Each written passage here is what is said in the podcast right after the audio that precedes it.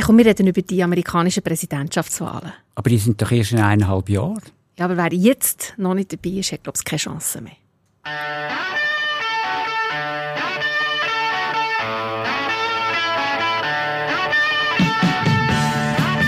Das ist 1776, der Amerika-Podcast mit dem Peter Hossli. Und mit der Nicoletta Cimino. Am 5. November 2024 wählen die Amerikanerinnen und Amerikaner das nächste Mal einen Präsident oder eine Präsidentin. Bis dann vergeht noch sehr viel Zeit und doch ist der Wahlkampf eben schon recht aktiv. Ja, es ist Sommer in Amerika wie da und es ist heiß, aber der Wahlkampf ist eigentlich im vollen Gang. Unlängst hat der US-Präsident Joe Biden eine erste Wahlkampfrede gehalten. Er hat signalisiert, dass er unbedingt möchte wieder Präsident werden. Und auf der anderen Seite bei den Republikanern ähm, gibt es ein ganzes Feld von Herausforderern, äh, die schon haben gesagt, dass sie in diesen Wahlkampf einsteigen dass sie also wollen, sich äh, quasi, dass sie sich bewerben für das Präsidentschaftsamt. Ähm, mehr als ein Dutzend Personen haben die Kandidatur bekannt gegeben. Und etwas ist noch auffallend. Also das Feld wird immer größer und mhm. das Feld sieht vor allem amerikanischer aus als je zuvor. Das heißt, ähm, es kandidiert mindestens eine Frau. Es hat mehrere Schwarze, die kandidieren. Die Republikanische Partei ist nicht mehr einfach der Verein der weißen Männer. Und es hat sogar Italoamerikaner, oder? Also, also mehr, mehr als einen. genau, mehr als einen. Über das reden wir dann gerade. Eben, aber ähm, wir schauen jetzt mal uns das Feld an. Wir schauen uns mal all die diversen, ja, Anführungs- und Schlusszeichen, Kandidatinnen und Kandidaten an, reden über Chancen und Schwächen und dann schauen wir am Schluss doch noch, was das für die Wahlen effektiv bedeutet. Genau, zuerst muss man wahrscheinlich sagen, um was es geht. Ja. Jetzt nämlich, es geht um die Vorwahlen genau. und die fangen anfangs 2024 an mit einem sogenannten Caucus in Iowa, dann mit zwei Vorwahlen in New Hampshire und in South Carolina. Man kann jetzt schon sagen, der Kandidat oder die Kandidatin, die nach diesen drei Wahlen vorliegt, hat eine ziemlich grosse Chance, der Kandidat der Republikaner zu werden, wo ja dann am Parteitag im Sommer nominiert wird. Also in einem Jahr. Ganz genau. Aber sag noch mal, es nimmt mich Wunder, das weiß ich nämlich nicht. Warum sind es eigentlich die drei Bundesstaaten? das ist Tradition. Es mhm. ist immer so ein, ein Kampf oder ein Streit zwischen den Bundesstaaten. Wer darf zuerst sein? Ist es New Hampshire oder ist es Iowa? Und Iowa hat noch nicht mal das Datum bekannt gegeben. Das ist einfach irgendwie Ende Januar. Anfangs Februar. Es ist aber ganz wichtig, dass die Kandidatinnen und Kandidaten jetzt schon dort sind und tatsächlich diesen Sommer werden viele von diesen Republikaner werden in Iowa verbringen und sehr viel dünnen Kaffee und schlechte Hotdog essen. Also komm, jetzt schauen wir uns das Feld mal an. Man kann grob sagen, es gibt wie so drei Kategorien. Oder? Es gibt die Favoriten, es gibt Anwärterinnen, Anwärter, also die, die so im Mittelfeld sind, und dann gibt es so, ein bisschen die, die Aussenseiter. Und die Favoriten zeichnen vor allem etwas aus, nämlich die haben jetzt schon sehr viel Geld und die haben eine Organisation, wo eigentlich schon steht. Das heißt, die haben schon Wahlkämpferinnen und Wahlkämpfer, Beraterinnen und Berater angestellt. Und der ganz klare Favorit bei den Republikanern ist eine Person, wo wir schon ein paar Mal da über ihn geredet mm. haben. Das ist der Donald Trump, der ehemalige Präsident. Und er möchte wieder Präsident werden. Das wäre erst der zweite Präsident in der amerikanischen Geschichte, wo es wieder ins Weiße Haus würde schaffen. Nach einem Hungerbruch, oder? Ganz genau. Mhm. Aber sorry, der hat so Lampen. ist das überhaupt realistisch? Mit all diesen Lampen, die der hat? Hat der Donald Trump eigentlich nicht Lampen gehabt, aber er hat tatsächlich sehr viele Lampen. Er hat momentan zwei laufende Strafverfahren gegen ihn. Einen im Staat New York und der andere auf Bundesebene. Und es gibt aber noch weitere Untersuchungen, die gegen ihn laufen. Und es ist durchaus möglich, dass der eine Prozess schon der August anfällt und der nächste Prozess, der soll mitten in der Vorwahlen laufen. Und ich denke, das ist momentan im Donald Trump sein das grosse Hindernis. Also eben, weil ich stelle mir das noch vor, irgendwie, dann bist du mit in diesem juristischen Verfahren, du musst vor Gericht, du, also du wirst quasi die ganze Zeit als Anklagte behandelt in den Medien und gleichzeitig willst das höchste Amt im Land. Ich meine, das ist die grosse Herausforderung von Donald Trump. Was für ihn spricht, ist, das betrifft ja eigentlich die Wählerinnen und Wähler nicht. Hm, hm, hm. Die sind ähm, viel mehr besorgt, habe ich noch einen Job in einem Jahr, wie läuft die Wirtschaft? Und da hätte Donald Trump eigentlich recht eine gute ähm, Zeit als Präsident. Also, er also das Wirtschaftliche. Das Wirtschaftliche ist hm. sehr gut gelaufen. Und, und letztendlich sind mehr von den Medien. Wir sind natürlich besessen mit dem Donald Trump. Er bringt uns Klicks, er bringt uns Zuhörerinnen und Zuschauer.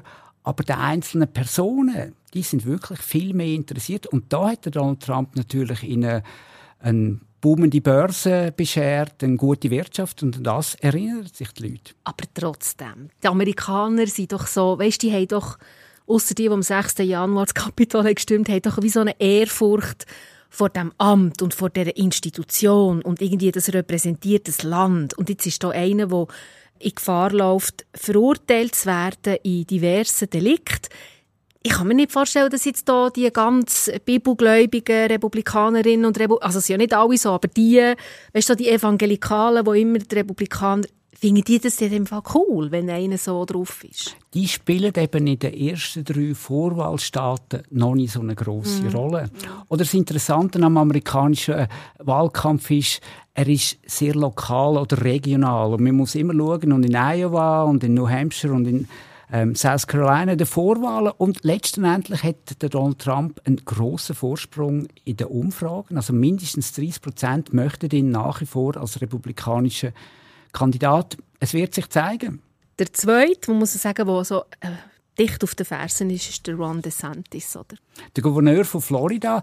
Er ist so etwas wie der Frontrunner bei den Republikanern, bevor er angekündigt hat, dass er möchte Präsident werden, weil das ist ein totales Desaster gewesen. Also das hat er auf Twitter gemacht und es hat extrem technische Probleme gegeben, es hat irgendwie Abbrüche gegeben, man hat ihn kaum verstanden. Also ein Fiasko, wenn so in Wahlkampf einsteigst und quasi bekannt ist, dass du äh, «I wanna run» und dann irgendwie versteht die Hälfte nicht, ist ein bisschen peinlich. Es haben dann alle in den Medien ausgelacht, aber der Ron DeSantis macht eigentlich bisher einen recht geschickten Wahlkampf. Er haltet sich nur in den ersten Primary-Staaten aus, in mhm. Iowa, in New Hampshire, in South Carolina. Er geht dort jeweils mit seiner ganzen Familie. Drei Kinder, oder? Drei Kinder, drei herzige, kleine Kinder und seine Frau ist immer dabei und sie reden über Probleme, die sie haben mit den Familien und über Schulen. Und was der Ron DeSantis macht, er greift Donald Trump von rechts an. Mhm. Er gibt sich als der konservativere Republikaner, als der Donald Trump selber ist. Finde ich nicht eine schlechte Strategie in der Vorwahl. Ja, ich finde seine Politik also recht krass, oder? Was er macht mit, äh, mit irgendwie Transkind und Transjugendlichen und äh, so der, der Krieg, den er gegen Anführungsstrichen Wokeism führt ähm, in, seinem, in seinem Bundesstaat Eben, du hast gesagt, er tut Trump von rechts angreifen und das braucht etwas. Also ich, ich weiß jetzt auch nicht, ich finde das so ein bisschen Limit, ehrlich gesagt. Oder die Vorwahlen, dort werden nur republikanische Wählerinnen und Wähler ähm, teilnehmen. Mm. Das ist nicht General Election. Mm. Und es ist immer so, dass man quasi in den Vorwahlen wird man auf beiden Seiten sein. Demokraten eher links, die Republikaner eher rechts. Und wenn man dann mal der Kandidat, Kandidatin ist, dann muss man in die Mitte gehen. Und die Gefahr von einem sehr rechten oder sehr ähm, positionierten Wahlkampf ist, dass man dann nicht mehr von dieser Position wegkommt. Und das ist wahrscheinlich eine Gefahr, die der Ron DeSantis hat, wenn er jetzt ähm, den Trump von rechts angreift. Auf der anderen Seite, ich meine, der Ron DeSantis ist Mitte 40, der ist jugendlich, der ist vital. Wenn der der Kandidat wird, wird er problemlos den Joe Biden können schlagen. Ja, aber jetzt trotzdem nochmal, oder? Wenn du sagst, das ist halt vor allem jetzt in dieser Phase vom Wahlkampf, da ist man sehr rechts aber der macht ja jetzt Gesetz. Also der ist ja jetzt verantwortlich. Das ist, der macht nicht nur Wahlkampf, sondern der tut seinen Bundesstaat ganz konkret mitgestalten und, und, und die Richtung vorgeben. Und die Gesetze gibt es ja dann eher. Also. Absolut, aber er wird auch können sagen, dass Florida, wo er ähm, der Gouverneur ist, der Staat ist, wo die geringste Verschuldung hat in den USA.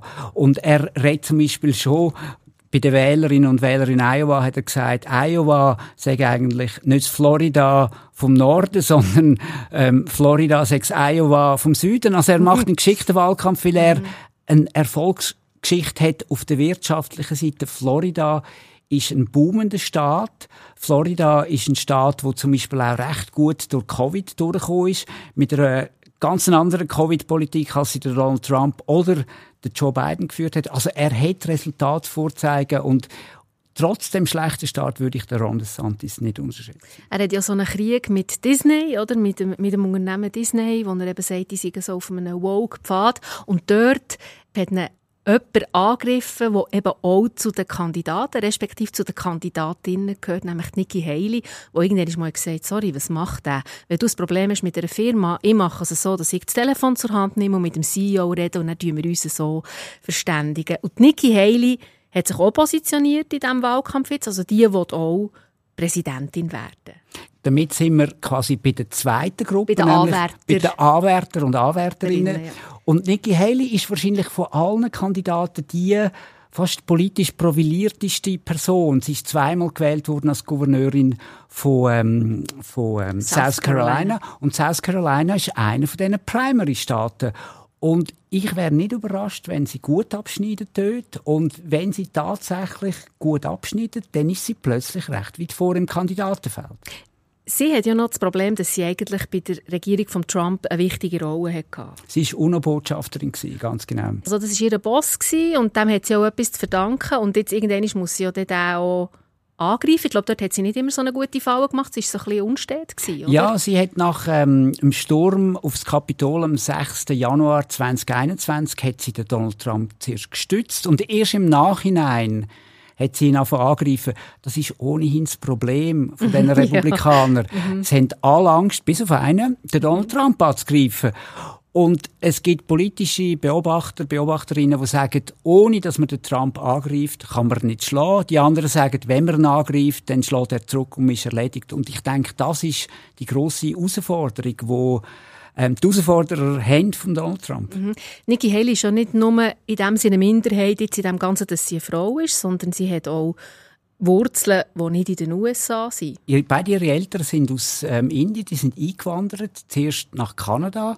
Der Vater ist ein Biologieprofessor mhm. in Vancouver und ähm, nachher sind sie weitergezogen nach South Carolina, wo der Vater weiter als ähm, Biologieprofessor geschafft hat und die Mutter, eine Unternehmerin, sie hat ein Geschäft, ein Bekleidungsgeschäft gegründet. Also sie kommt aus einer akademischen und einer unternehmerischen Familie und das hilft natürlich bei der Republikanischen Partei durchaus. Dann haben wir noch einen, der äh, sehr, sehr nah beim Donald Trump war, nämlich sein damaliger Vizepräsident, der Mike Pence. Der hat auch gesagt, er will antreten. Er hat ein sehr, ein, äh, wie soll ich sagen, ein, ähm, fast ein pathetisches Video gemacht, wo ich aber noch gefunden habe, ja, mal, das finde ich jetzt eigentlich noch das berührt mich jetzt noch. Man hat ihn so ein bisschen in diesem Video, was ich noch speziell finde, fast ein bisschen mit dem Reagan ähm, verglichen, weil er so die Bright Future und so vom Land hat äh, an die Wand gezeichnet.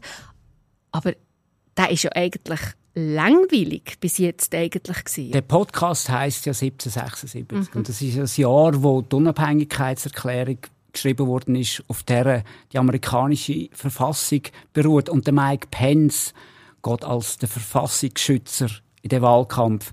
Er erzählt immer wieder, dass er am 6. Januar 2021, wo ihn Donald Trump aufgerufen hat, die Verfassung zu brechen, dass er standfest geblieben ist und sich eingesetzt hat, dass die Verfassung eingehalten ist, dass er die Wahlen ratifiziert hat und für das steht er und wo der Mike Pence natürlich sehr gut wird ankommen, ist bei den evangelikalen Wählerinnen und Wählern.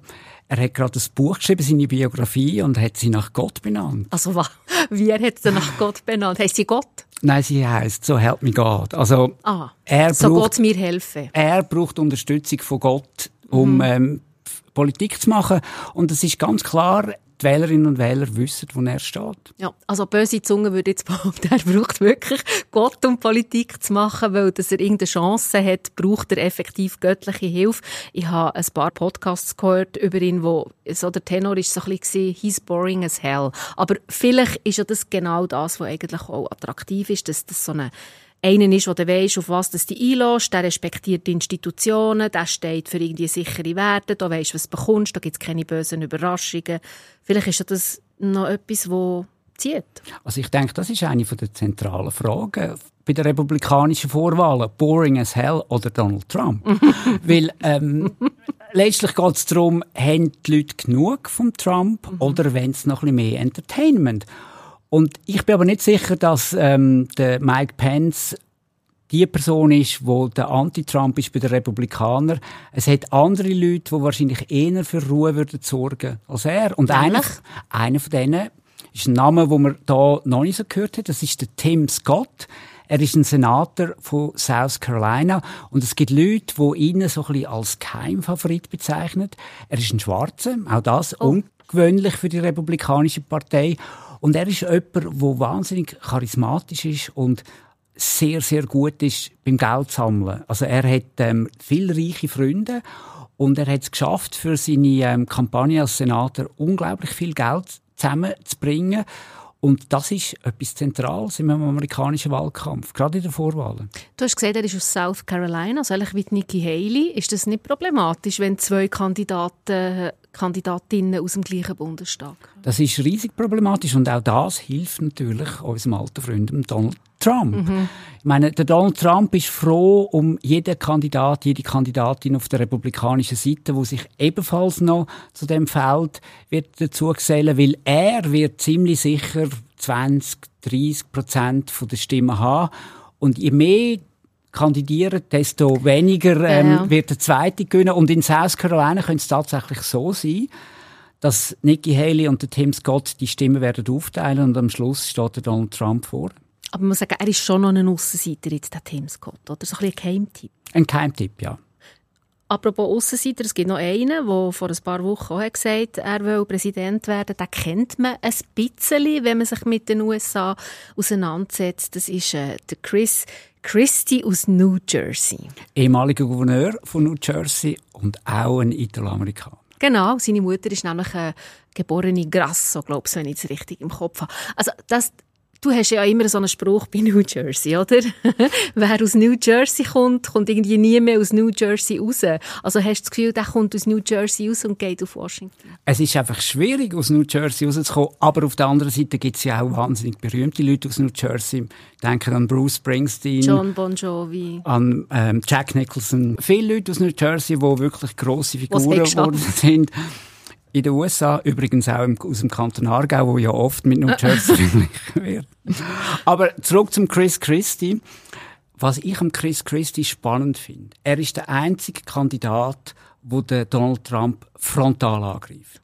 Also er hat keine Angst vor Donald Trump. Er sagt, ähm, was für Fehler das er gemacht hat, was er für ein unerträglicher Mensch ist. Er greift dann auch dort an. Also das ist schon erstaunlich. Er macht eigentlich das, wo einige Politberater sagen, ist die einzige Chance, zum Donald Trump zu schlagen, nämlich, dass man ihn angreift. Und ich glaube, wenn man aus New Jersey kommt, dann ist man auch stark genug, um die Gegenangriffe auszuhalten. Dann hat man wahrscheinlich auch eine, eine gewisse ähm, Erfahrung mit der Härtepolitik, weil mhm. das ist ein Staat, wo, wo, wo nicht lang gefackelt wird.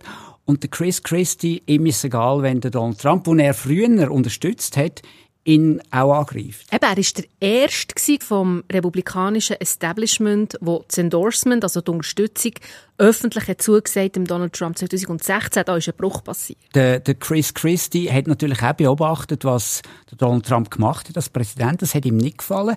Er kommt eher aus dem alten republikanischen Teil oder aus dem alten Teil von der republikanischen Partei und er hat nicht gern gesehen, dass der Donald Trump die Partei komplett auseinandergebracht mhm. hat, dass er sie mehr oder weniger übernommen hat. Und es gibt die Bewegung bei den Republikanern, dass man die Partei wieder zurückholen will. Und Chris Christie hat sich entschieden, er holt sie zurück, indem er ihn angreift. Aber er hat ein bisschen Dreck am Stecken, oder? Also er hat zwei, drei Sachen gemacht während seiner Zeit als Gouverneur, wo er mit so um die Tore fliegen konnte. Das eine war, dem haben wir Bridgegate gesagt, wo er eine Brücke wo New Jersey mit, mit, einem anderen, also mit einem anderen Ort verbindet, wo ganz viele Pendler rüber müssen, hat er gesperrt, um sich jemandem zu rächen und hat gesagt, ja, wir müssen jetzt hier Messungen machen und so. Und das hat einen riesen Stau, ein riesen Verkehrsproblem gegeben. Und dann hat er zum Beispiel auch so ein bisschen mit Geld, ist er, glaub, mit dem öffentlichen Geld, ist er, glaube so ein bisschen ähm, nonchalant umgegangen. Er ist irgendwie mit dem Helikopter vom Staat an einen Basketballmatch von seinem Sohn geflogen und wo man dann gesagt hat, das geht nicht, hat er es nicht zurückzahlen Also, äh, wie soll ich sagen, er ist jetzt nicht also es ist jetzt nicht so, dass er irgendwie gar nichts hat gemacht in seiner Zeit als Gouverneur, wo man jetzt nicht vorheben könnte. Nein, im Gegenteil. Der Chris Christie lebt New Jersey Politics und die sind dreckig und ähm, versteht der Chris Christie und vielleicht ist ja das die Art und Weise, um den Donald Trump tatsächlich anzugreifen. Gut, jetzt haben wir über die Republikaner geredet, hey, jetzt aber bei den Demokraten, eben der Joe Biden hat gesagt, er will noch mal. Wer ist denn dort noch um? Ich meine, wer noch kandidiert, ist der Robert Kennedy Jr., also der Sohn vom ehemaligen Justizminister, der Robert Kennedy. Das ist eine komische Kandidatur, weil er ähm, macht so ein bisschen auf Verschwörungstheorien, ist ein Corona-Lügner, ganz eine sonderbare Kandidatur auf der linken, esoterischen Seite mhm. von der Demokraten. Ich sehe da wenige Chancen, dass er ähm, in den Vorwahlen kann den Joe Biden schlagen Obwohl er so einen appealing Namen hat, oder? Kennedy. Ja, aber der Name zieht er momentan auch so ein bisschen in den Dreck, Dreck weil er ja. hat wirklich sehr, sehr komische Ansichten. Was ich interessanter finde, ist, wenn wir jetzt zum Beispiel davon ausgehen, dass der Donald Trump wieder der Kandidat wird und der Joe Biden ist der Präsident, der ähm, möchte wieder gewählt werden, dann haben wir eigentlich eine Ausmarchung zwischen zwei unbeliebten Personen. Mhm. Weil die Mehrheit bei den Demokraten, wie die Mehrheit bei den Republikanern, die wollen nicht, dass einer von beiden Präsident wird. Und das ist schon sehr eine sonderbare Sache. Also bei den Demokraten hat man das Gefühl, ähm, oder die Demokraten sagen in Umfragen, der Joe Biden ist zu alt. Ja. Also er ist ein unbeliebter Präsident. Und der Donald Trump, der hat, ein, hat in Umfragewert kommt er auf 30, 35 Prozent. Und das ist halt auch nicht eine Mehrheit. Also, wenn die beiden wieder Kandidaten werden, dann gibt es ein komischer Rematch von 20. 20. Oh, oh, was heisst denn das? Also, wenn du zwei unbeliebte Kandidaten hast? Was ich mir vorstellen könnte, ist, dass in dem Fall bei diesen zwei würden wahrscheinlich die evangelischen Wähler mhm. würden daheim bleiben und ein Republikaner ist noch nie gewählt worden, weil die Evangelikalen haben sich vom Trump abgewendet und die würden wahrscheinlich nicht wählen, wenn er der Kandidat werden Und dann gehe ich davon aus, dass Joe Biden wieder gewählt wird. Gut, wir werden eine schon mal eine Folge machen über die Demokraten, wenn es dann klar ist, irgendwie, äh, wie es dort aussieht, wie es dem Joe Biden dann geht und so weiter und so fort, werden wir alles machen. Jetzt aber noch mal zurück zu den Republikanern. Ich würde gerne mit dir wetten. und zwar wette ich mit dir um einen Hotdog in New York beim Nathans. In Coney Island oder in der Stadt? Coney Island, oder? Dort ist es gegründet worden ähm, und dort hat es noch ein Meer vor dran. Also machen wir den, der gewinnt, oder die, die gewinnt, weil ich gehe davon aus, ich gewinne. dann musst du mir einen Hotdog zahlen bei Nathans. Also, wer denkst du, oder auf wer setzt du jetzt bei den Republikanern äh, deinen dein Hotdog? Ich weiß, ähm, das ist nicht mehr so populär und ich liege eigentlich in meinen Prognosen immer falsch, aber ich bin immer noch beim Ron DeSantis, weil ähm, er hat zwar einen schlechten Start gehabt, aber ich finde seinen Wahlkampf recht spannend, dass er den Trump von rechts angreift und seine Jugendlichkeit, die überzeugt mich. Mhm. Und du? Ähm, ich glaube, Nikki Haley wird noch aufholen und ich glaube, die wird es schaffen, ähm, republikanische Frauen anzusprechen, die finden, hey, das ist cool, die vertritt unsere Werte und das ist eine von uns. Ich sage Nikki Haley. Okay. Gut, also, wir sind gespannt. Merci für, merci für das Gespräch und merci für den Hotdog. Danke dir, you wish. Tschüss. Tschüss.